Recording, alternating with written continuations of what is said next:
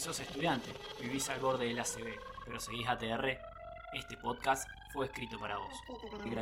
Si sos estudiante de arquitectura y no sabes si estás dormido o despierto, este podcast lo escribiste vos, lo escribiste vos. Este programa es irreal y grosero, hablamos poco de arquitectura y debido a su contenido nadie lo debe escuchar. Hola gente, ¿cómo están? Les habla el Tano de Ando Croquizando. Los chismosos que me acompañan hoy son Pablo, Pablo le voy a decir, que se joda, porque nunca me sé el apellido, es Guarencia o Guarencia. ¿Cómo es Pablo tu apellido? Eh, Varenicia, pero es se escribe con culiado. W. Qué curiado que sos. eh. Ponelo con B corta. Si bien, si traducís bien el apellido, es con B larga, ¿Pero qué es? ¿Alemán? ucraniano. Y bueno, presentate de dónde sos, así ya lo dejamos claro. Bueno, yo soy Pablo Varenicia, represento a la UNE, la Universidad Nacional del Nordeste, en Chaco. Va, la, la universidad, la sede está en Corrientes, pero mi facultad, la FADU, Facultad de Arquitectura, Diseño y Urbanismo, está en Resistencia. Resistencia. Del 1 Yo- al 10, ¿de cuánto la calificás? Mm, no puedo, no, no. No, no saben lo que. Paso. No, Ariel. a ver, si tengo que calificar, Ah, vamos a hacer una calificación así. Rápido, Infraestructura, rápido. quizás un 7. Alumnos o la capacidad de los alumnos, yo diría un 8, 9. Capacidad docente igual. Y no sé qué más podría decir. Digamos un 7, un 8. Un Siete y siete. medio. Está bien, aprueba bien. Promociona. Sí, sí, de una. No, Ahí- no, no, 7 y medio, no llega a promocionar. Estuvo Ah, ahí, bueno. estuvo No, ahí. acá pro- promocionás con 7 acá creo. Sí. Ah, no, acá con 8 igual. Ah, mira. Eso Ah. no lo sabía. Sí, está re bravo, te digo. Eh, yo soy Marco Ariel, Ariel Ariel en Instagram. Y yo soy de la FAUDI, de la Facultad de Córdoba, vivo en Mendiolaza y cursando la carrera de arquitectura en la tesis empezando. La tesis. ¿Cuánto la calificás? Eh, a ver, haciendo como dice Pablo, infraestructura y mejoró, vamos a ponerle un, un 8 y medio, le vamos a poner un y, y alumnos y profesores, no, vamos a redondear un 8 y medio, vamos a ser generosos, 8 y medio. Hay una renovación de eh, profesores en la FAUD, ¿verdad? Eh, sí, sí, me parece que incluso en segundo año hubo como varios profes yo que vi que se estaban jubilando y ya después me parece que entraron varios nuevos. Ha- Hacen bien esos soplos a veces, ¿verdad? Veremos después, no sé con el tiempo, pero aparentemente sí. Claro, claro, acá no también está también está pasando eso, se van muriendo, se van retirando. Pasa- está bajando la pirámide poblacional, digamos. Sí. Claro. No, una pena, ¿eh? Están muriendo profesores espectaculares. claro. ¿Qué, por la pandemia o por nada más? Por No, la- no, no, no, no, naturalmente. Hubo un profe que era muy fueron. bueno que se, se retiró en mi facultad y murió a las dos semanas. Re Mm. triste. Yo me acuerdo que ese profe era todo un, o sea, era muy buen profe, pero era muy fea sus materias porque él no hacía protecciones con el cañón, sino que usaba esos, esas máquinas viejas en las que vos ponías la foto y proyectaba tipo la foto, la el- con los filmina cositos- ahí. Sí, lo vi ese. web, Ponen como pero- una cartulanita y enfocan a la pared con una linterna, algo así, medio viejo. Lo vi en la Sí, es re viejo, es re viejo. Está, está re bueno ese coso, Sí. Ese aparato, te digo. Hay algunas, hay algunas fotos de Le Corbusier dando clase con ese tipo de aparatos. Imagínate si era viejo. Claro, porque el tipo Claro. hacía los dibujos, los ponía ahí y se reflejaban en, en la pared o en el lugar. Claro, porque son como plásticos transparentes y vos ahí tenés el Claro. texto escrito, dibujás lo que sea, lo pones y proyecta la luz y queda la sombra para Mirá. leer, o sea, algo así. Nosotros, para una materia, eh, Historia 2, nos hicieron hacer el trabajo final en filminas y exponerlos de, de esa forma, o sea, exponíamos en, en ese aparato. La verdad fue muy divertido. Loco, ¿eh? Mira, Y bueno, pero, pero Historia está bueno que rescate cosas viejas, digo. claro, para hacer honor a- al nombre de la materia Claro.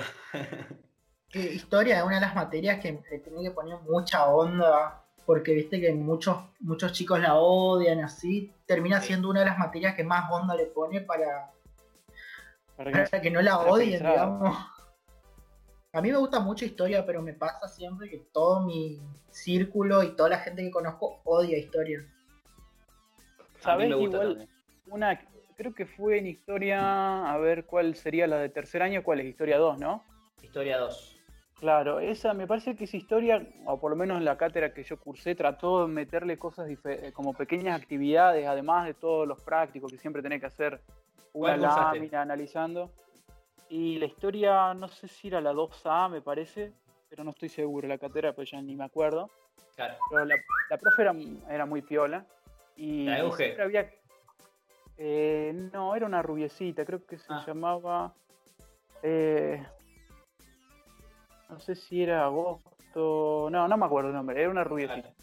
Eh, y bueno, lo que se iba era que siempre había actividades diferentes, o sea, estaban los trabajos prácticos y, un parcial creo que al año nomás, y después había como una actividad en la que tenías que hacer un video, un video corto de algún arquitecto que te toque, así explicándolo, animándolo, después otro que tenías que hacer un, como una especie de diariecito de época, contando como si fueras un relator eh, la vida de tal arquitecto, que sé yo, por ejemplo, a mí me tocó Kant y yo tenía que redactar cómo la gente se enteró que había muerto en el, en el subte de Nueva York, abandonado, y contaba la historia de la...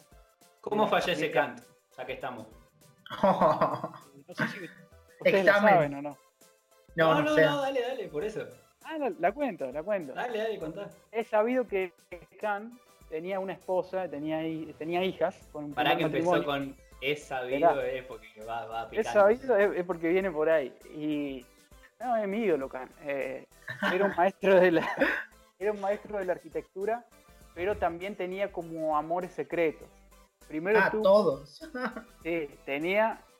Eh, primero anduvo con una de las. Vamos a decir, era como una estudiante de arquitectura dentro de su estudio. Digamos, tuvo un romance pero todo en clandestino, en clandestino porque seguía teniendo a la esposa con sus hijos. Y la, ya tenía, de esta mujer que era estudiante de ella, ya tenía un hijo. Y siempre como que lo trataba de ocultar, nunca la mostraba. A la vez que andaba con esa, pasado un tiempo, andaba con otra chica también de su estudio, digamos. Todo esto nunca lo contó y nadie se enteró hasta que después cuando murió, cuando fueron a, a verlo, se enteraron como que tenía varios... Eh, varios hijastros, viste, con diferentes mujeres, hubo como problemas.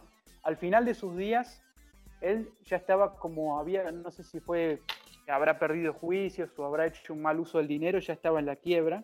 Sí. Estaba, ya no lo, estaba solitario, no tenía nadie con él, debía mucho dinero y directamente, no sé si es que se suicidó o murió abandonado en, en el subte de, en las redes del subte de Nueva York y estuvo durante tres días ahí sin que nadie lo vea y nadie lo reclamó porque nadie lo, tenía en cuenta. Hasta que vieron por los documentos que tenía en el abrigo que era, era, Luis Kahn. Y ahí se enteró el mundo, digamos, uno de los arquitectos más renombrados del mundo, que ha hecho un montón de obras, incluso en, la India, en Estados Unidos, muchos de los ejemplos que muestran, y terminó en el, en el absoluto abandono y, y después se descubrió que tenía tres familias en paralelo, digamos. Pero viste que casi todos los grandes maestros tuvieron esas historias así engorrosas, tipo. Mirá, eh, podríamos hacer un capítulo. claro, podríamos. Bueno, es más, la historia de Kant la cuenta un hijo de él después en My Architect, creo que es la, película.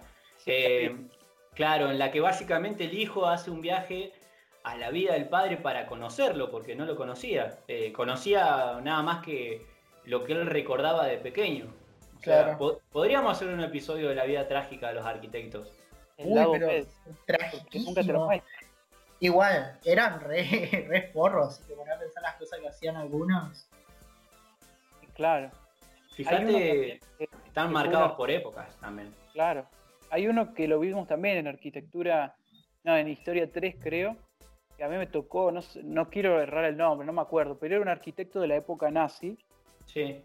Y él era, si bien no, era directamente afiliado, mientras muchos otros eh, arquitectos, como qué sé yo, el, había, no, ahora no me acuerdo, había un, arquitecto judío que se tuvo que exiliar de, Alemania y hizo varias obras en, Estados Unidos. Él siguió trabajando e hizo varias obras de casas monumentales para los, para los altos cargos de los nazis. y él directamente también. Albert, Albert Speer. Sper. Puede ser, ahora no recordaría el nombre, pero justo me tocó ese y por ahí viste que esos arquitectos así te muestran las obras, pero no te muestran el contexto, cómo fueron como personas, ¿viste? Bueno, Qué él bueno. es el que, el que desarrolló una, una utopía, hay unos dibujos muy interesantes en, en internet eh, sobre la Alemania nazi. Había, bueno, como, como conocerán eh, ustedes, el tipo de arquitectura dedicada a los imperios, arquitectura grande, eh, de grandes espacios, con, con puntos de fugas infinitos que rematan en grandes construcciones. Eh, este tipo yo lo investigué para, para el libro que estaba escribiendo y, y la verdad, las cosas que, que, él planificaba eran, no sé si imposibles, pero hubieran sido muy difíciles de construir en la época. Aunque con el, con el poder que, que tenía con la dictadura en la que estaba, capaz que la hacía, ¿viste? Como Claro. los faraones. Y bueno, pero por ejemplo, Le Corbusier intentó construir para los nazis mucho tiempo, nunca le pelaron nomás. Ah, no sabía eso. No, yo tampoco. Sí, Yo por eso que- fue muy criticado él en su, en su momento. Fue muy criticado por eso. Porque él intentaba construir algo para ellos, pero nunca, nunca se le cedieron tipo la construcción de nada. Mirá. Él tenía el una- sueño de hacer, él tenía el sueño ese de hacer la gran ciudad, de hacer el gran Claro. cosa que después terminó siendo Cardigan, pero eh, intentó mucho con los nazis hacerlo porque veía en ellos justamente esa capacidad y poder de poder construir esas cosas. Bueno, eh, y llegaron, obviamente la arquitectura, al ser algo corpóreo y que demanda mucho tiempo, casi siempre llega un poquito más tarde que las ideas que la forjan. Fíjate que Chandigarh eh, nace en, el- en los 50, 60, ¿en qué año más o menos se desarrolla al final? Creo que en los 60 fue. Fue la última etapa ya de Le Corbusier. Sí, bueno, en, eh, mirá, entre el 51 y el 65 se construye. Entonces tenés a un tipo que empezó a planificarlo en su etapa más racionalista, más purista, y lo encuentra desarrollando eh, este- esta gran obra, en- ya, ya él con otra etapa, con otra construcción interna, o sea, en la etapa más brutalista se podría decir de él. Eh, pero fíjate vos también el hecho de decir, puta, yo capaz que gestiono eh, la construcción de una ciudad eh, en los 20 y me toca construirla en los 50, o sea, somos personas totalmente distintas. O si no, la, la Sagrada Familia. O la Sagrada Nunca Familia. más murió el tipo y no se terminó esa iglesia. O dicen que esa se va a terminar por medio de maquetas eh, que, que pudieron rescatar de... O sea, tuvieron que Se está terminando. que él pensaba. Dice que Sí. se está por terminar justamente ahora, no sé en qué año, si este año o cuándo, por Sí. el aniversario, no sé si de sus muertos eh, o si de su nacimiento, Sí, a los 100 años, tipo cumpliendo los Mirá. 100 años se va a terminar, no sé qué. mirá. No sé si vieron los videos esos de, de, de renderizado donde la planifican totalmente terminada. Es una locura. No, no los vi. No, tampoco estoy tan al tanto. Yo pensé que esa, esa iglesia ya estaba terminada, o sea, ya se la veía como No, una obra no, muy no, grande. no, no, no, no, no, no, ¿Qué faltaba lo mucho. agregarle? No, y terminarla, faltaba terminarla. Sí, sí, es increíble lo que le quieren agregar. Es increíble. Eh, es como un exoesqueleto que se le pone después y. Bueno, y la, la cantidad de detalles que ese tipo debe haber pensado que, que se deben haber perdido porque el arquitecto Ah. murió. Acá supuestamente se la quería terminar para el 2026, pero parece que no va a haber los fondos. Mirá vos. E iba a ser en homenaje a los 100 años de su muerte, porque él murió en 1926 y se la iba a terminar entonces en el 2026. mirá Pero- vos. Parece que no hay fondos y dicen que no se va a terminar si no hay un milagro. Justito. fíjate, claro, fíjate que igual eh, habría que ver cómo es patrimonio ya mundial. En, ¿Cuándo fue? Hace dos años que se incendió la catedral de Notre Dame y en poquito tiempo Sí. ya recolectaron todos los recursos, todo. Claro, todo pero mucho más Era- chiquita. No, y no aparte eh, fue algo muy drástico también. Sí. Fue algo muy drástico. O sea, la gente salió a responder. ¿Te acordás que se habían hecho dos, dos bandos en el que compartís esto y no te importa, por ejemplo, los incendios de la Patagonia? Y el otro ponía, lo comparto porque me importa la cultura general. Se había hecho como una guerra así entre... eh, se habían dividido aguas, pero Sí, la Sagrada Familia tendrían que hacer algún plan así como para terminarla. Se empezó en el 80 y pico, ¿no? En 1880 creo que se comenzó. Inicio de la construcción 19 de marzo de 1882. Mirá vos, loco, todo el tiempo que pasó para que se terminara esto. Más de 100 años, ¿cuánto sería? 130 más. Sí, y los que van a faltar, los que van a faltar. Nada, es una locura. Bueno, ahí te das cuenta también la escala de la obra. Y podemos también con eso introducirnos al tema que iba a ser de hoy. no, es que, fíjate lo que tarda una obra, lo que tarda en diseñarse, lo que tarda en hacerse y lo que tarda uno en ser arquitecto y aún así estamos en la carrera. Estamos en la carrera. Sí, pero igual también tiene que ver con, bueno, el tema de hoy se llama Matrix, ya que estamos, eh, Matrix porque en una parte de la película al protagonista Neo se le decía si elegía la píldora azul o la píldora roja y básicamente una de las píldoras, una de las píldoras eh, iba a conservar su vida y iba a olvidar ese momento exacto y en la otra eh, se le iba a abrir un mundo de posibilidades como que se le iba a abrir la mente y no iba a poder nunca volver hacia atrás. Básicamente a nosotros nunca nos dieron va, la mayoría nunca nos dieron la opción de decir, mirá, estudiando esta carrera eh, te vas a volver loco y vas a llorar por las noches. Así que bueno, por eso le pusimos el nombre Matrix a este capítulo. Pablo, ¿vos por qué quisiste? Ah, bueno, perdón. No, no, que cuente Pablo, después... ¿Por qué quise empezar arquitectura? Sí, ¿por qué agarraste la pastilla roja? No, lo mío fue raro, la verdad. Yo tenía 8 años y... Sí, en mi familia no hay. En mi familia no hay nadie. no, en mi familia no hay nadie, viste, que, tenga que ver con el rubro. Pero estaba en la escuela, tercer grado, y había un trabajo práctico que era qué quiero hacer de grande. Y yo, antes de los ocho años, siempre quise hacer cosas que tengan que ver con los dinosaurios y eso, pero en ese momento estaba en. no sé qué quiero hacer. Claro, querías morir por un meteorito. Claro, era como, no, no sé. Entonces la señorita de tercer grado me dijo, y bueno, pero ¿qué materias te gustan? Le dije dibujo y otra más, le dije matemática. Y me dijo, listo, vos querés ser arquitecto. y tenía que armar tenía que hacer mi trabajo práctico. Y yo le digo, y bueno, entonces, ¿qué tengo que hacer, hacer para ser arquitecto? Le digo, pues yo no sabía ni lo que era eso. Y me dice, bueno, vos primero tenías que ir al colegio técnico. Cuando te reciba de la, de la, de la escuela, vas a ir al colegio al industrial, que es el colegio técnico. Después, te vas a recibir y vas a ir a Resistencia a estudiar arquitectura. Y bueno, yo hice mi trabajo práctico. Y así tal cual lo hice en tercer grado, lo seguí. Y hasta ahora voy tal cual el trabajo práctico. ¿eh? y en el camino, mientras lo fuiste cursando, siempre estuviste decidido. No, no, no. Por ahí, momentos que. No, justamente pasó eso. Yo, bueno, terminé la primaria, directo al industrial, empecé el primer año, bien dentro de todo, pero viste que los primeros años del colegio técnico son duros, porque es mucha, mucha física, matemática, esto, aquello, lo otro. Y encima el dibujo técnico de los primeros años es muy, eh, duro, duro, duro, duro, Entonces pasó el segundo año que lo pasé re, re jodido, me llevé a marzo análisis matemático. Yo estaba en plan de, me cambio. Creo que arquitectura no es para mí. Bueno, a partir del tercer año en mi colegio, vos elegías la modalidad, si querías ir a para maestro mayor de obra o si querías ir para técnico electromecánico. Elegí maestro mayor de obra, pero con el pensamiento que me estaba por cambiar de colegio. ¿Qué pasó? En esta modalidad apareció arquitectura 1.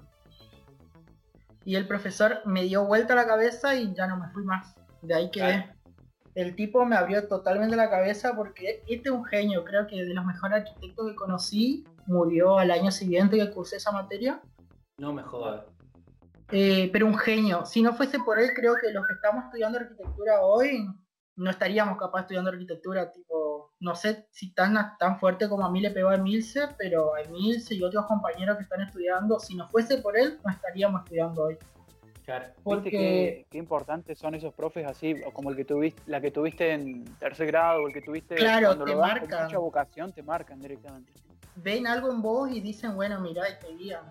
Yo me acuerdo que yo quería dejar, quería irme porque estaba viendo como que arquitectura era cerrado, cálculo, matemática, así cosas, mi mente decía cosas malas.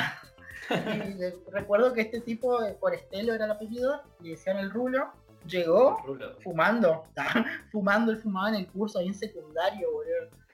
Llegó, entró fumando, golpeó el pizarrón y dijo, bueno, yo estoy acá para que se olviden de todo lo que aprendieron en primer y segundo año. Porque arquitectura es otra cosa. Toma. y bueno, y fue re, fue re loco. Básicamente la materia era historia de la arquitectura y teníamos Sí. algo de diseño. Pero tenía una cosa, él nos enseñaba desde, desde la prehistoria, pero él era firme creyente de los aliens. Entonces nos contaba mirá. la historia tal cual y después nos agregaba tipo un latiguito de... Pero yo no creo que hayan... que la- eh, estudiábamos todo el tema de arquitectura asiática. Claro. Eh, Egipto, después los Sigurá, todo eso. Y Ah, que decía, todo lo que no vimos en la, en la universidad lo estudiaste Claro. en la secundaria. yo tuve la suerte de que lo que no se ve en la Claro. facultad lo vi en el colegio. Y nos ¿Ustedes enseñaba todo cómo pasó, Historia europea. solo europea, claro. nosotros también. Es que se salvo algunas hace mucho. Y bueno, y él después decía, bueno, esto lo, esta es la historia oficial. Yo creo que lo hicieron alienígenas. Toma. Así, Alguna pero- curiosidad de Marte o algo así. Re, serio, re serio, así tipo, re serio. Yo creo que esto lo hicieron alienígenas. Chicos, yo soy arquitecto y yo sé que esto no lo puede hacer una persona. Algo debe saber él. Sabe, Vamos. sabe secreto.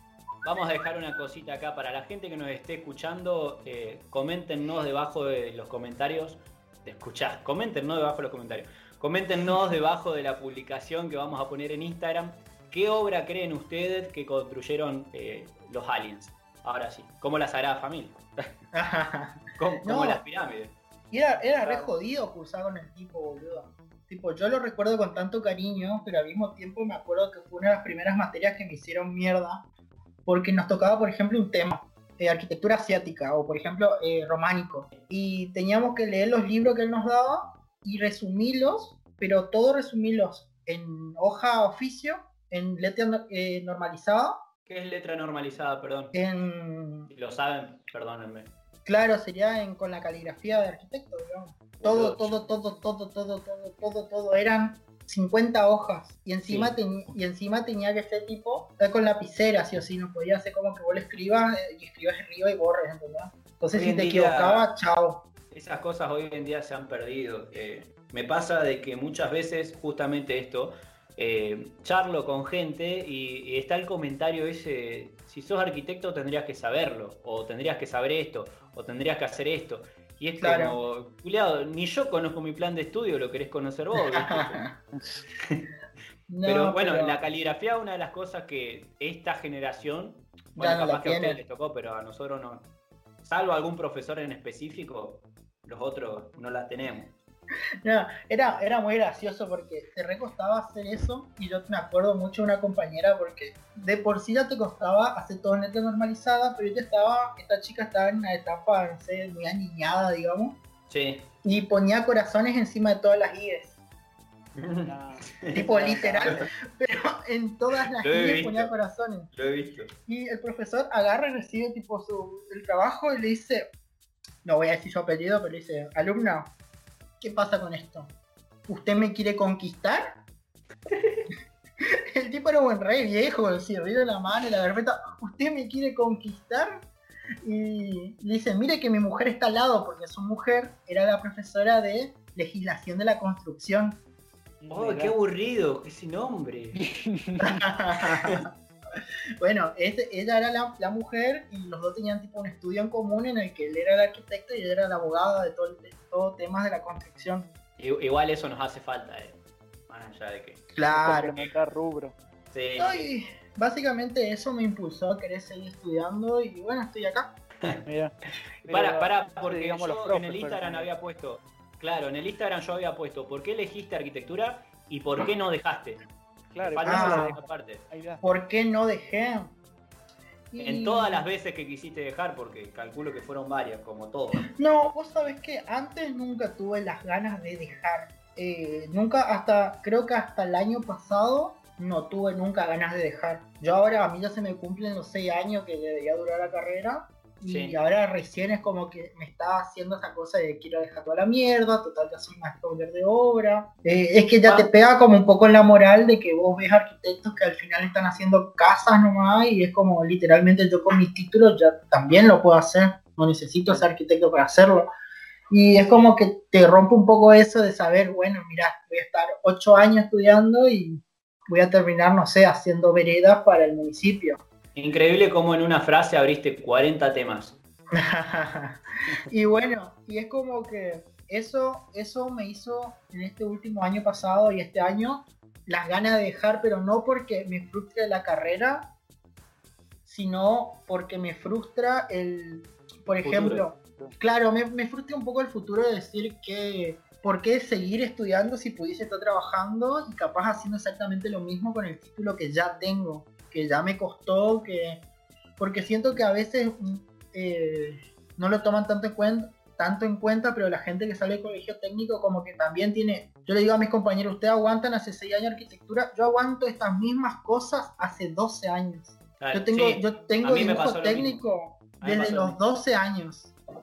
Pablo, pero una pre- pregunta. Vos tam- bueno, yo también fui de técnico, pero ¿no sentís que si hubieras empezado ah, ya desde que terminaste como que te faltaba, cuando vos empezás a... Uno piensa que ya tiene una buena base, pero cuando entra a la carrera, la arquitectura o todo lo que sea, más universitario, ve todo lo que... Es como que uno estaba bastante verde, como que le faltaban muchas nociones. O por ahí Ah, uno yo sabía no. de memoria y no sabía los fundamentos. Ah, bueno, Yo creo, hablo yo por mí. creo que. Preguntamos el, qué nota le ponemos a la facultad. Yo a mi colegio le pongo un 10 y si puedo un Ah, 11, bueno. un 11, boludo. Claro, claro. No, mi colegio. seguro ahí, no, no sé, pero bueno. Yo creo que, bueno, en mi caso, lo que aprendí de maestro mayor de obra, obviamente tiene que ver con cómo lo tomé yo. La verdad me la pasé pelotudeando en la secundaria. Esa es la verdad. Eh, pero lo que yo aprendí en la secundaria me salvó la mitad del primer año de primero. Nada más. Claro. No, eso más. nomás. Sí, pero en, en el nivel de formación que yo tuve, que Tano tuvo. Tano fue un asco. Claro.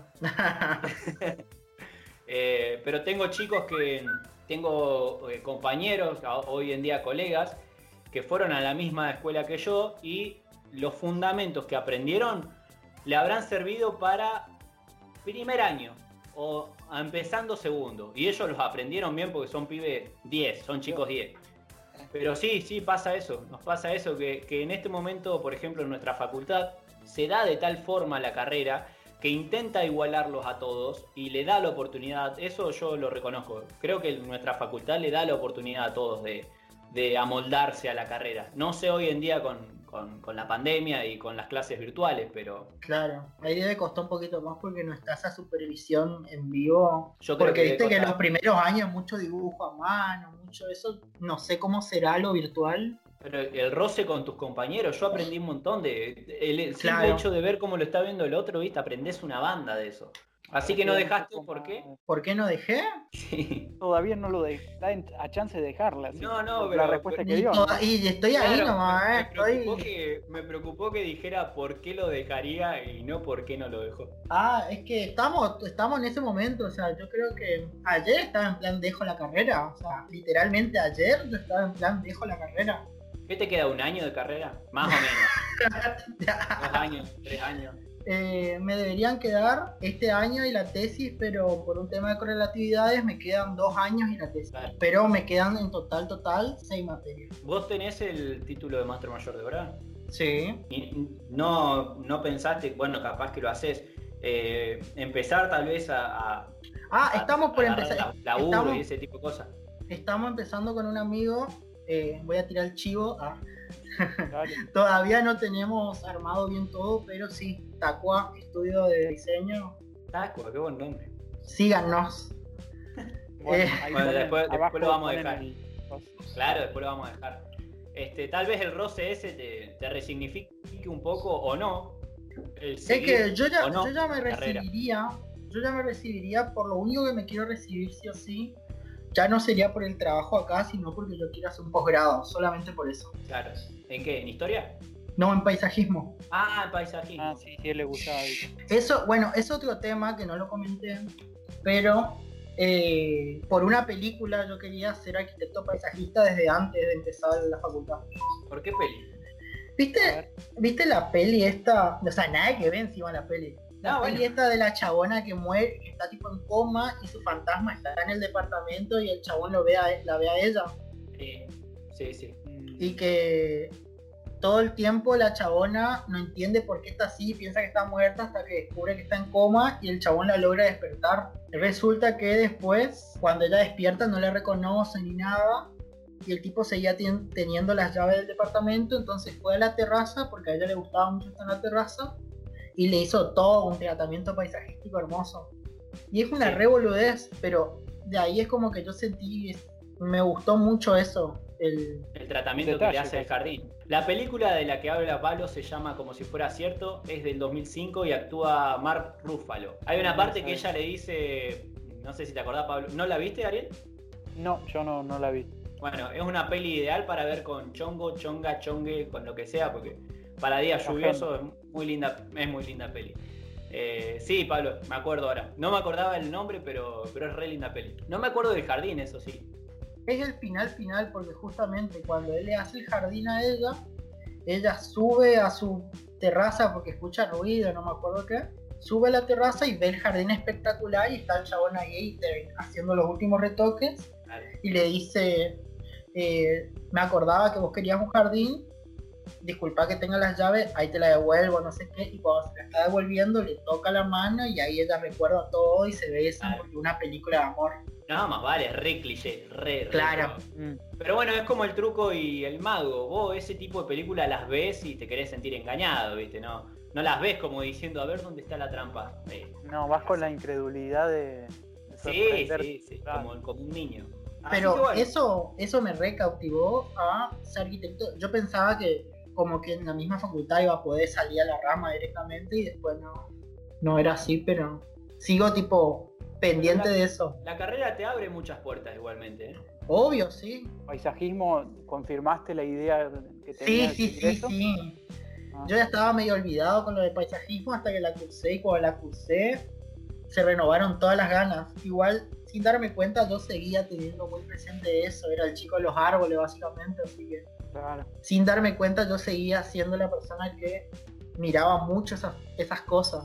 Ahí vemos que se fue, no lo queremos decir en el podcast, pero vemos que cierta persona se levantó del asiento, posiblemente haya ido al baño, no vamos a ventilar nada, pero... No Eh, vamos si a quieren- decir quién es. Claro, si quieren voy contando mientras le, le hacemos el aguante por qué elegí ¿Por qué la carrera. Ujú. Claro, yo también lo voy a retraer a, la primaria. Yo no sé si fue un momento revelador, sino que fueron como pequeñas acciones. En un punto incluso se llegó a dar lo de la pastilla roja y azul, que fue casi la suerte. Primero en primaria yo iba a una primaria eh, católica en Unquillo, digamos, y venía bien, o sea, venía con buenas notas, buena conducta, tenía amigos. La idea era seguir ahí, por más que tampoco era como vos, no, no tenía bien definido qué quería hacer en el, en el futuro. Y en teoría, en lo que era el paso a quinto, sexto grado, eh, iban, eh, en teoría por las notas y eso, en teoría yo iba a ser el, el abanderado o el escolta, no sé cuál de las dos iba a ser. Y en una reunión, cuando mi mamá va a buscar la libreta, lo que le dicen es que al final yo no quedo, no por las notas, la conducta, porque sí tenía, sino porque justo, bueno, el, el hijo del intendente que también cursaba en mi grado era el chico que más había vendido rifas ese año. Ah, y como valoraba, el colegio católico valoraba no solo la conducta y, el, y la nota, sino que valoraban esas cosas, viste, el compromiso, ¿eh? lo inventaron ese año, la rifa. Y bueno, hubo una discusión, esto me lo contó mi mamá porque yo no fui, dice que se puso a discutir con la profesora, quedó mal la cosa, y bueno, y ahí a partir de ese año tomaron la decisión de que me iban a cambiar. Yo obviamente no quería, ¿viste? Porque ya tenía todos mis amigos. Y surge, eh, por esa cosa que, por esa discusión surge la idea de ir a un colegio técnico, justamente solo porque al frente de ese colegio, en ese año, eh, mi tía tenía un negocio de ropa. Entonces, como era en Córdoba, yo iba a poder quedarme en los contraturnos, le iba a poder visitar por, por cercanía nomás. Eligieron ese colegio. Fue el, el negocio duró un año y después no estuvo más ahí mi tía.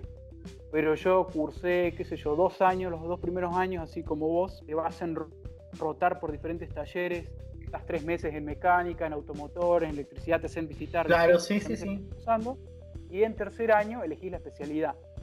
Yo a final de ese año me escribía yo, así de descuidado era.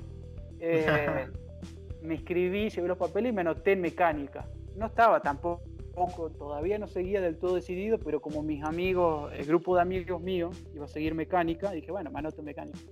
Voy al primer día del, año siguiente, ya, ya estoy anotado el año pasado, no tengo problemas, así que voy, voy a clase primer día, la mañana, nombran la lista y, le digo, eh, preceptora no me nombró a mí, Bolsán soy.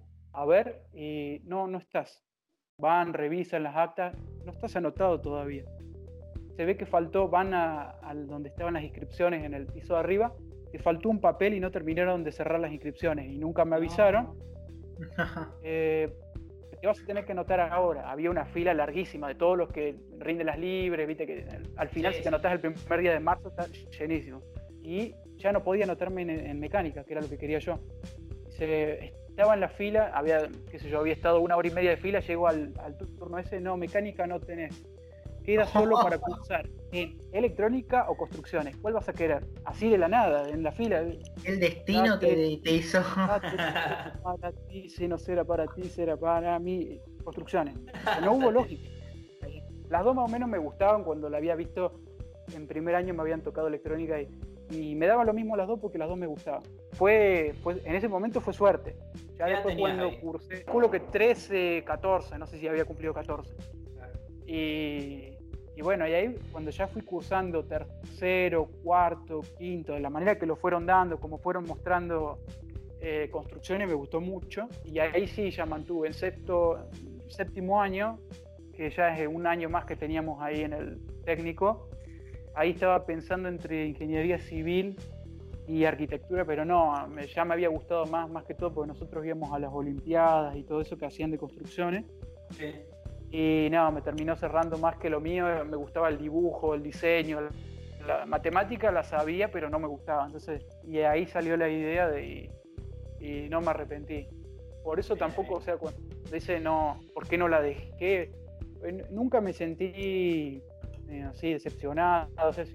siempre la fui cursando año a año, nunca me, puse una meta de tantos años tengo que terminar.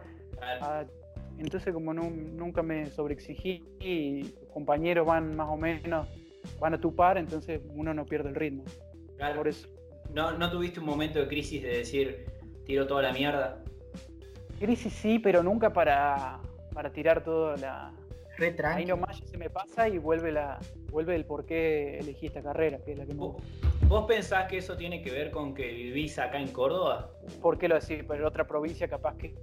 pregunto, pregunto, sí, te, pregunto a vos, o sea, vos pensás que si te hubiera, te hubiera tocado a vos irte a Chubut eh, y estar lejos de tu familia, eh, ¿se te hubiera complicado la cosa o no lo ves así vos? Em, no, me cuesta imaginarlo a mí, pero luego he visto en otros compañeros y compañeras que sí les pasó eso de, estar lejos de su provincia y calculo que sí, se hubiera hecho más difícil. O sea, uno no lo nota, pero cuando está lejos de, vive solo y está lejos de su familia, pega más. El simple hecho de un domingo, eh, yo el domingo por ahí lo usaba, si no lo usaba para hacer grupo, lo usaba para dormir. Y vos capaz que, mirá la paga que te digo, vos capaz que el domingo te comías un asado con tu familia parece una boludez, pero es un montón, ¿viste? Te sirve un montón para, para sacar ese peso que llevas en, en, es verdad que los, día a día. Los domingos a la tarde son, son decisivos. Pega la crisis de. a la tarde, otoño nublado, ponele. No, eh, no lindo. Hay, hay gente que le pega mal eso. A mí no, pero bueno, hay gente. Sí, a mí la distancia nunca me pegó la verdad. No, ¿A cuánto estás vos? No. Eh, 150, 160 kilómetros. Ah, pero está más o menos en. Hay, hay gente que. Radio. claro, hay gente que está más lejos. Yo estoy a 700 kilómetros. ¿Y vos por qué elegiste arquitectura? Ahora te toca a vos. ¿Yo? Sí. Nada, yo hago las preguntas acá. Ah. si no somos dos nomás. Dos nomás. No, eh, yo puedo contar a un amigo que creo que ya conté, pero la hago así corto. Dale, dale Él empezó la carrera porque no sabía qué estudiar cuando se recibió.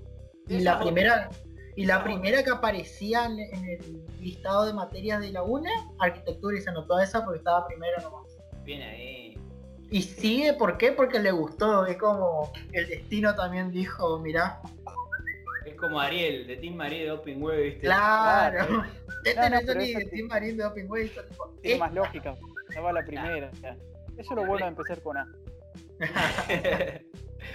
este, bueno, eso es lo que te estaba por decir, de que yo también pienso de que muy temprano tenemos que decidir qué vamos a estudiar. Eh, no sé si es algo tan bueno. te encontrás a los 17, 18 años decidiendo qué vas a estudiar. Eh, y, te puede llegar a pasar que a los 23, 24 te encontrás recibido, ¿viste? Y vos decís, no, pará, no, no, no, no sé si estoy preparado. Bueno, hay mucha, muy poca gente que está preparada cuando las cosas pasan, pero eh, pienso que, la carrera a veces te, absorbe un poquito eh, lo rápido que tenés que tomar una decisión. Uno va haciendo el día a día, va pasando el tiempo y hay momentos clave que marcan el futuro y por ahí a veces son difíciles. Tenés, sí. Claro, al toque, viste, es como, bueno, esto. Y, hay que remarcar a la gente, hay que remarcar a la gente que nos escucha que nunca es tarde igual, ¿eh? Nada es totalmente determinante. No, eso sí. ¿A cuál es la cuál es la persona más grande que se han cruzado en su facultad? Eh, gente de 50 años. No, yo más. Sí. Jubiladas he visto yo. Sí, la, habrás visto vos, seguro. Sí, una viejita. Claro, sí, yo la, la conocía así de haber hablado un poco nomás.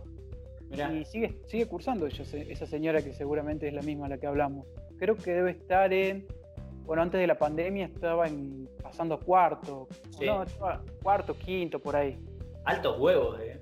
Sí, no, hay que tener tremenda voluntad. Hay que saber, hay que saber que nunca es tarde. no importa si tenés 25, si tenés 30, si tenés 40, 50. Pablo, esta señora debe, tener 80, creo. Y bueno, es que si uno quiere, no importa el momento. Ponele que hay gente que se frustra mucho por eso, de que empezó tarde, entonces se está recibiendo a los 30 o a los 40, lo que sea. Es que y no importa, no importa. Encima la edad con la que tiene ella, eh, si vos volvés un poco para atrás, tal vez ella siempre quiso estudiar arquitectura claro. y, no, no, estaba acostumbrado a que las mujeres estudien antes, ¿viste? Entonces, sí, mirá esta mina, después de que después de que dio mil vueltas la vida, agarró, se decidió, fue y estudió. Alto huevo hay que tener. Tengo entendido que esa mujer igual, esa señora, eh, no es que de la nada ya viene trabajando en obras. Eh, creo que el marido, si no es arquitecto, será maestro mayor de obra. Y ella ya ayudaba bastante, ya tenía noción de diseño y tenía alguna que otra obra. Entonces eh, arrancó desde ahí. Igual que también yo tuve una compañera. O sea, debe saber mucho era tan grande, era Claro, era ponerle de una edad, qué sé yo, 40 y algo. Creo que la tuve en alguna materia, pero era, sabía una banda, era como una profesora de, en tu grupo. Porque ya tenía obras, era como se notaba que iba a la obra y tenía como voz de peso, ¿viste? Por, por ahí capaz que no, no les daban mucha bola, ¿no? Pero te mostraba todas las obras que tenía. Y ella nomás estaba volviendo a cursar porque la había cursado un tal año, ponele, y tuvo un hijo y la dejó a mitad, a mitad cursar, digamos casi había hecho mucho, pero como le cambió el plan, tuvo que volver a cursar muchas otras. Pero ella se notaba que ya trabajaba, solo venía por, el título, digamos. Qué bajón es cruzarte con gente que, por ahí, a ver, nos ha pasado a todos por ahí que tenemos una materia medio atrasada y la tenemos que sacar sí o sí, y otro que la está cursando porque, porque sí, ¿viste? Entonces, sí, qué bajón son esos encuentros de, por ejemplo, esta chica que necesita el título sí o sí, aunque ella ya sabe un montón, y otro que por ahí no sabe si va a dejar la materia, viste, que vaya a boludear. Eh, es, ese tipo de cosas generan unos conflictos increíbles, porque decir, che, loco, ponete las pilas, ¿qué estás haciendo acá? Y el otro dice, bueno, si, te lo tomás tan serio, hacelo vos, viste. Eh, sí, sí, hay, hay, mucha gente que. Bueno, a ver, nosotros mismos tal vez en algún momento hemos ido a medias. Te pasa, te pasa. Puede ser. Y bueno, pero vos al final no contaste. ¿Por qué la elegiste?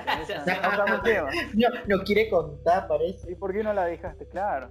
Ah, bueno. El público quiere.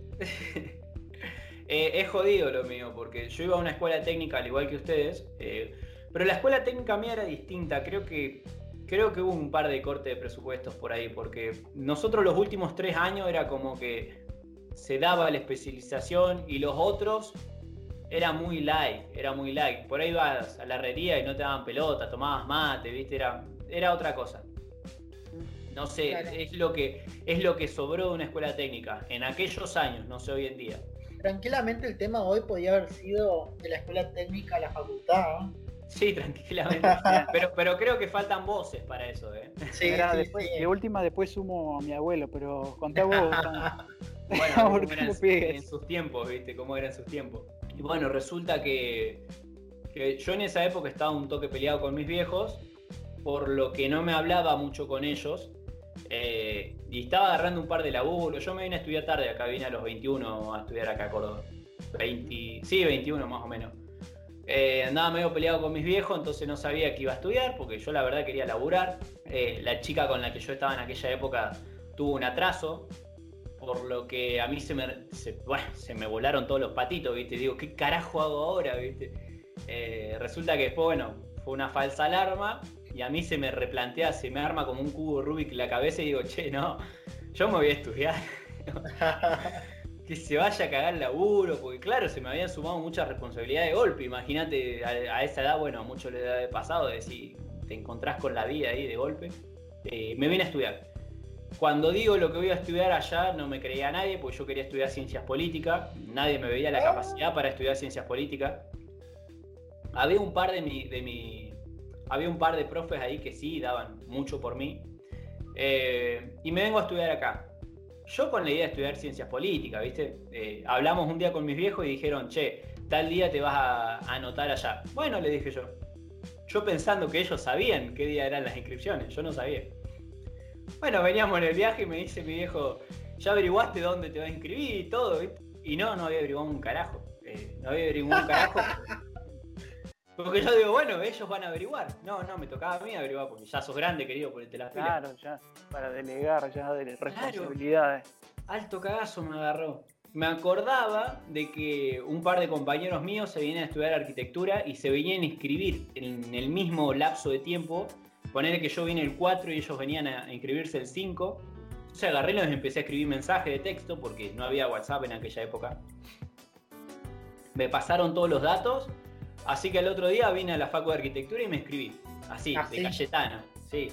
Total, tenías que presentar la fotocopia de documento, tenías que llenar un par de inscripción que era súper fácil inscribirse. Sí, era rápido. Este, sí. Así que volví del viaje inscrito a la carrera de arquitectura. Y ahí te firmó tu vida. Sí, sí, cuando dije allá. Porque claro, yo, yo en la escuela yo repetí varias veces yo era un desastre, era de los pibes del fondo, viste, que se la pasan haciendo quilombo. Repetí varias veces. El último año de maestro mayor de obra lo hice básicamente para decir que lo hice, porque me llevé todas.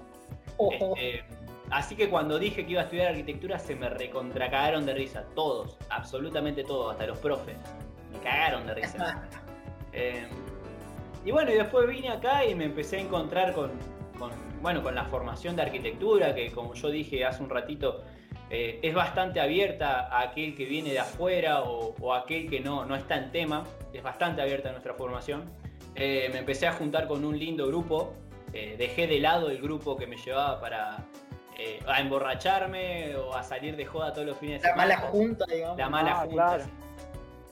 Y Uno nunca lo es siempre son los demás, digamos, claro. No, no, no, yo era un desastre, yo era un desastre, y lo sigo siendo, nada más. Yo era, yo era el peor de la mala junta, sí, pero sí, era yo. Con gente que, me, que me apaciguó.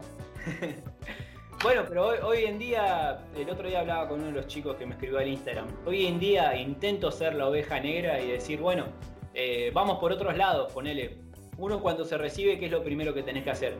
Y o te metes a un estudio de arquitectura o tratás de hacerlo vos yo fui por otro lado, yo escribí un libro, eh, armé un podcast, empecé siempre a, difundir arquitectura. Seguramente de acá a un tiempito esté en un estudio de arquitectura, pues no puedo vivir del aire, pero voy a seguir incentivando a que pasen este tipo de cosas como la que estamos haciendo nosotros hoy. Y creo que las ovejas negras son aquellas que, rompen las cadenas y, forman nuevos espacios o, nuevas formas de ver algo que veníamos viendo. Claro, a mí me gusta, la- a mí me gusta más que oveja negra, siempre me gusta más la frase la cebra negra, Sí, sí, porque la que rompe y- el patrón. La que rompe el patrón. Esa la escuché esa. Y, y salir del negro también, porque Pablo el otro día me retó por una publicación que habíamos puesto ahí. O sea, es verdad, Ah, eh, claro. eh, salir del negro. Decir, ¿por, por qué el negro es el, el mal color? Y, y más en arquitectura, que el arquitecto casi siempre, y esa es otra de las charlas que hemos tenido, se viste negro, ¿no? Y, y sí, es que da otro. Sí. Sí. Tengo una pregunta. eh, Vos al final, bueno, estudiaste colegio eh, técnico, maestro mayor de obra. Mi duda es no por qué elegiste arquitectura, por qué pensaste ciencias políticas, digamos. Porque casi que seguía una línea arquitectura si te pones a Sí. ver. Bueno, eh, yo estuve muy metido en la feria de ciencias en, la secundaria eh, y me tocó viajar por, por varias partes del mundo. eh, y bueno, y, todo este tipo de roces me llevó también a decidirme sobre cuál era el camino que yo quería seguir. Y bueno, yo quería dedicarme a eso, a seguir conociendo culturas, seguir viajando, eh, ver cómo mierda funciona, porque la verdad yo como te decía hace un rato, nos obligan a tomar decisiones de chicos a los 18, a los 19, 20 años que por ahí no sabemos qué queremos hacer. Entonces yo veía que ciencias políticas tenía más o menos la línea que yo quería seguir. Este, Claro. y Es resultó que- no. Esa es otra cosa que estaría bueno que la gente sepa, más los que recién ingresan. No hay una sola forma de ser arquitecto. No, no. Porque vos querías estudiar eso de política, también hay un lado político y hay un lado humanístico de la arquitectura, hay un lado más práctico, hay un lado más artístico, hay muchos lados en la arquitectura, creo que es una carrera muy linda. Yo, o sea, no, no voy a hablar de arquitectura, pero sí de colegio técnico. Yo siempre digo, no, pero yo siempre digo que el colegio técnico para mí fue muy lindo, porque como decís vos, te empujan a, a- a decidir algo. Y lo, para mí, o la gente que yo conozco del colegio técnico, ir al colegio este les sirvió mucho para elegir lo que querían ser. Reafirmar si querían en el rubro o negarse completamente, pero les ayudó a eso. Pero viste lo que era. te abre. Los primeros dos años, va, en el mío y en la, en la mayoría, es así directamente, porque viste que eh, como te van haciendo pasar eh, tres meses o por trimestre en cada asignatura de electricidad, construcciones, lo que sea, te van abriendo el abanico. Uno Claro. no termina de ir eh, tan, tan suelto, sino que ya más o menos tiene visto. A mí cuando tocó entre, bueno, tenía que elegir entre electrónica y construcciones, pero yo ya las había visto las dos y, y el Tate fue entre dos cosas buenas, porque a las Claro. dos esas me habían gustado. Es que yo, por ejemplo, tengo grandes compañeras que ahora son eh, grandes psicólogas, médicas, compañeros que están estudiando otras carreras que no tienen nada que ver, educación física, pero todos tienen algo que yo valoro mucho, que es que siempre quisieron ser eso y seguían en el colegio porque hay otra, quizás otra forma en la que se ve eh, la realidad capaz desde un colegio técnico que desde otro, en mi perspectiva, obvio Sí. que te pone ya en plan de, bueno, ¿qué es lo que querés? Si no querés esto que estás haciendo, ¿qué es lo que querés? Y compañeras mías se recibieron con re buenas notas en el técnico y al año siguiente entraron al cursillo de ingreso de medicina al toque, porque sabían que querían ser Claro. médicas. Claro. Bueno, eh, vamos a tener que hacer un capítulo de, de historias de secundaria porque yo también tengo mucho para contar de, de mis compañeros. Y hay un meme que dice, no bueno, ustedes lo deben haber visto, que dice, los que fuimos chicos 10 en la secundaria, hoy o tenemos abanderados, hoy o tenemos depresión o no sabemos qué hacer con nuestra vida y es como Más o menos. ver esa parte, ¿no? Y, y yo digo, Escucha, tengo... parece mentira, pero no, no, no, no es una regla, pero a muchos les ha pasado eso, viste, que pintaban muy bien y después la vida Chao. les deparó otra cosa. Tengo anécdotas que me un- pasaron algunos compañeros, no sé si querés que cuente. Dale. A ver. Mira, este, ay, no sé cómo voy a resumirlo. Bueno, dice, ¿Querés leerlo todo? Leerlo todo. Lo, lo Sí. voy a leer, pero voy a intentar saltar cosas que no sirvan. Nunca supe que quería estudiar. Pero sí sabía que no quería ser el típico abogado, contador y esas mierdas. Amoroso, mi compañero. Y, sab- y sabías que, y sabía que no quería estar en corrientes. Ah, es un tema que muchos me comentaron. Tipo, acá mucha gente elige si se quiere o no cruzar corrientes y los de corrientes si se quieren cruzar o no a, a Chaco, básicamente. Entonces estaba entre ah, y sabía que estar en corriente no me gustaba, entonces estaba entre ingeniería y arquitectura. Estaba por alquilar con un amigo. Ah, esto te va a gustar. Para mí las carreras, para mí las carreras eran como Pokémones y la ingeniería le ganaba y la ingeniería le ganaba la arquitectura, supuestamente. Entonces eligió este chico, mi compañero eligió ingeniería. Me enfermé mal, se me cerró la, la glándula y me tuvieron que operar. Después de dos meses pasé en haber internado, estudié. Como tuve un momento de revelación, como que me vi en tercera persona posta, tipo un videojuego, sentado con los apuntes y pensando, yo no quiero vivir así toda mi vida. Y ahí fue como que decidí hablar con mi mamá, pensé que iba, que iba a hacer, estuve laburando. Tuve conocidos que hacían trabajo de arquitectura y vi otros trabajos y me di cuenta cómo mi primer año lo re desperdicié. Y ahí básicamente ahí es que empezó arquitectura. Conocí muchas personas de arquitectura, creo que, creo que eso es lo especial del rubro. Porque posta somos re distintos que cualquier carrera. Laburé y aprendí mucho de la burocracia que hay detrás y ya tuve una mirada más crítica. Y como el tercer año entendí que más, más que arquitectura en sí, lo que me tenía atrapado era el diseño y las infinitas posibilidades aplicables a todo. Así que que me chupen la verga las otras carreras. pero qué revelador ese sueño, ¿no? no a todos le pasa eso. No, no, pero bueno, también tenés que estar en cama para tener ese sueño, así que prefiero, prefiero la epifanía sana. Y, encima eh, obvié muchas malas palabras en el texto, igual dije malas palabras. como, No, no, pero acá cualquier cosa vale. Es como si lo hubiera escrito yo, ¿eh?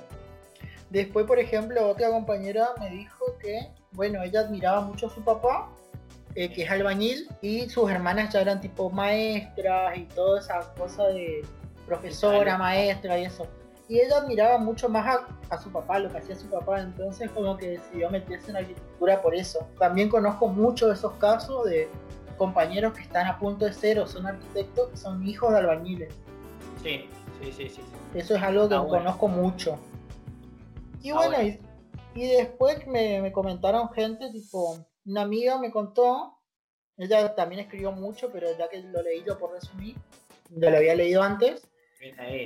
Ella me contó que ella quería ir al técnico también como nosotros, pero su familia es muy machista. Y no la dejaron ah. porque ahí van todos hombres y qué querías hacer, estar entre cemento, la la la la la la.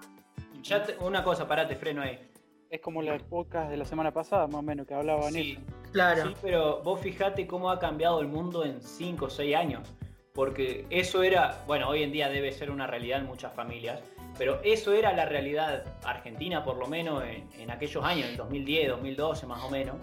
Y hoy en día lo vemos como algo súper drástico, es decir, claro.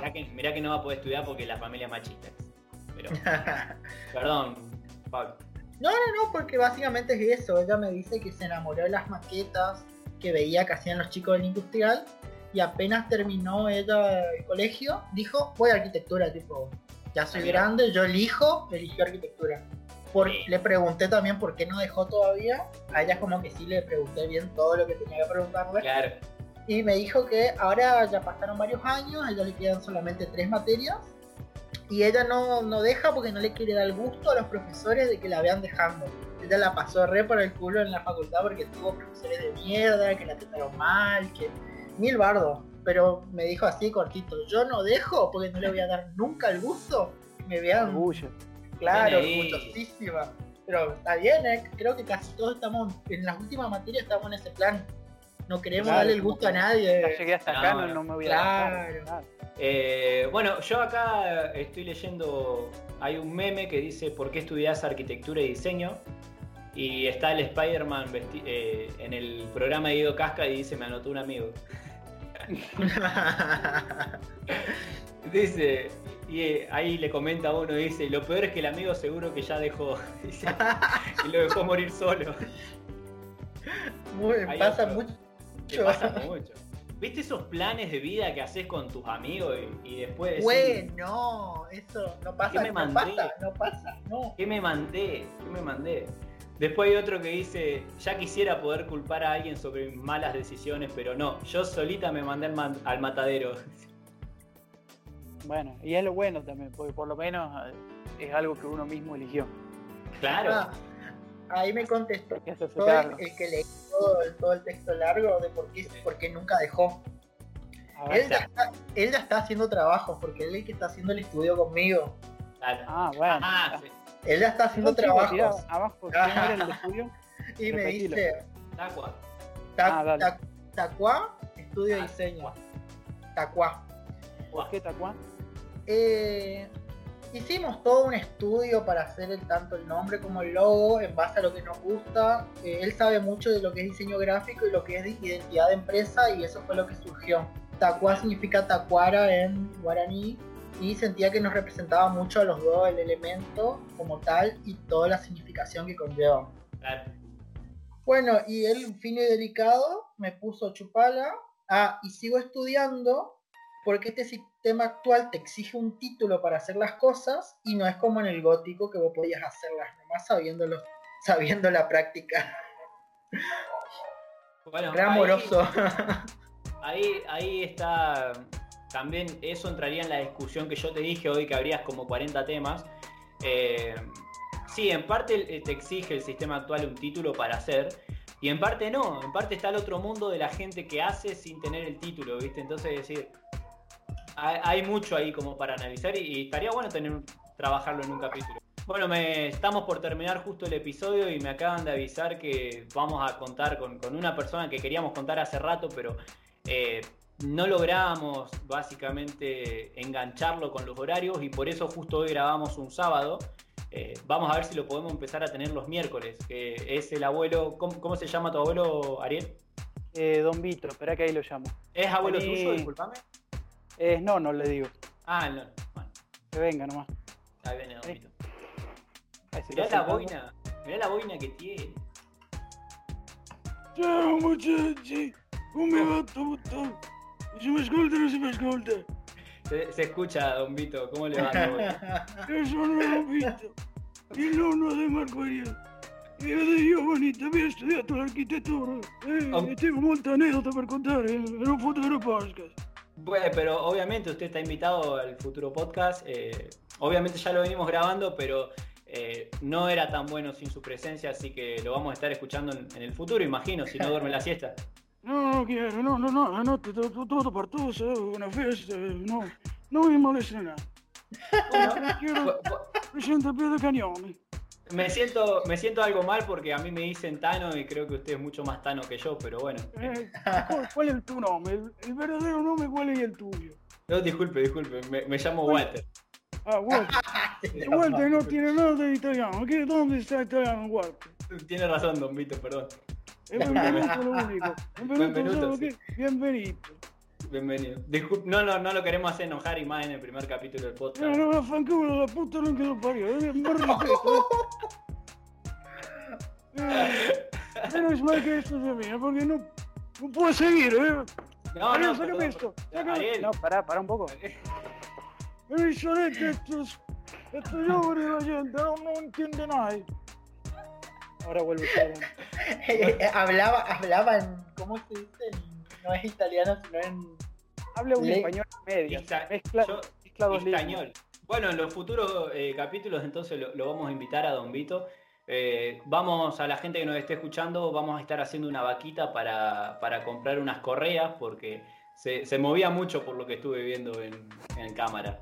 Eh, Sí, es, como, es como de enojarse bastante rápido, ¿verdad? Temperamental. Temperamental, gracias. El 50% de las cosas que dice que contará capaz que sea la mitad verdad y la mitad mentira. Bueno, como, Ah, como todo buen viejo. Ya empieza a fallarle. ya. No, no, bueno, pero en este podcast eh, no, no discriminamos a nadie, así que está totalmente invitado. Eh, conectarle bien los audífonos nada más y está cordialmente invitado al próximo capítulo. Bueno, eh, vamos terminando. Este fue el capítulo de Matrix y como la película misma se fue desvirtuando bastante, así que eh, es, es como todo proyecto de arquitectura. Empezás queriendo hacer la Torre Eiffel y terminás haciendo con suerte la Torre de Pisa. Con suerte. Bueno. Nosotros fuimos Tano, Ariel y Pablo. Marco Ariel en realidad. Marco Sí. Ariel. Eh, y Pablo. Esto es Vamos Improvisando y nos escuchamos la semana que viene si es que el mundo no se termina. Un abrazo, chao.